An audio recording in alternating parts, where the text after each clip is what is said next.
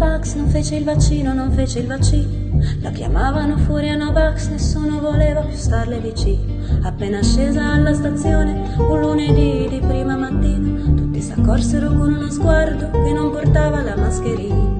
C'è chi il vaccino lo fa per forza, chi se lo sceglie per convinzione. Furia Novax nell'uno nell'altro, lei non ne aveva l'intenzione.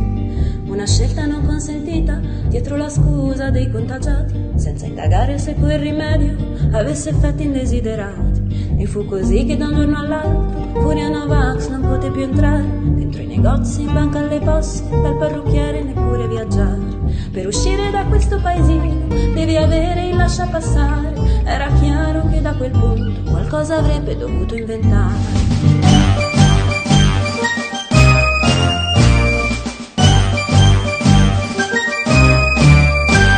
Spesso la gente dà retta ai consigli che sente dire alla televisione. Spesso la gente dà retta ai consigli a un animo prono all'accettazione. Così un banchiere non troppo in gamba, con interessi legati a Big Pharma, prese il potere con grande gusto per dare a tutti il consiglio giusto. E rivolgendosi a tutto il paese, con un discorso senza pretese, il non punturato sarà punito, disse, dall'ordine costituito. Fu nominato anche un commissario e le veline tuonava rabbiose. Quella schifosa non ha fatto il booster nella seconda o la prima dose. Ed arrivarono quattro infermieri con le siringhe, con le siringhe. Ed arrivarono quattro infermieri con le siringhe e con i sieri. Anche gli sbirri carabinieri furono mandati sul territorio, ma il ministero disse soltanto a testare il moto ondulatorio.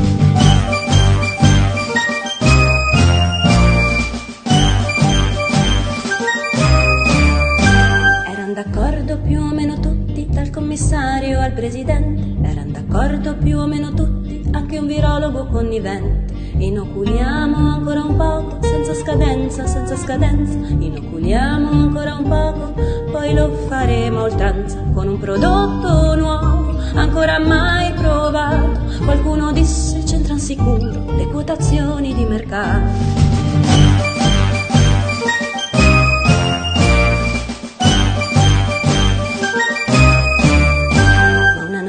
Per essere reale non ha bisogno di uscire sul giornale. A un certo punto ci fu il sospetto che quella roba facesse male e alla puntura successiva molta più gente più o meno capiva chi ebbe un ictus, chi una trombosi, chi segnalava una broncostenosi. Persino il medico che non disprezza un bonifico al conto corrente è costretto ad ammettere infine neanche io ci capisco più niente.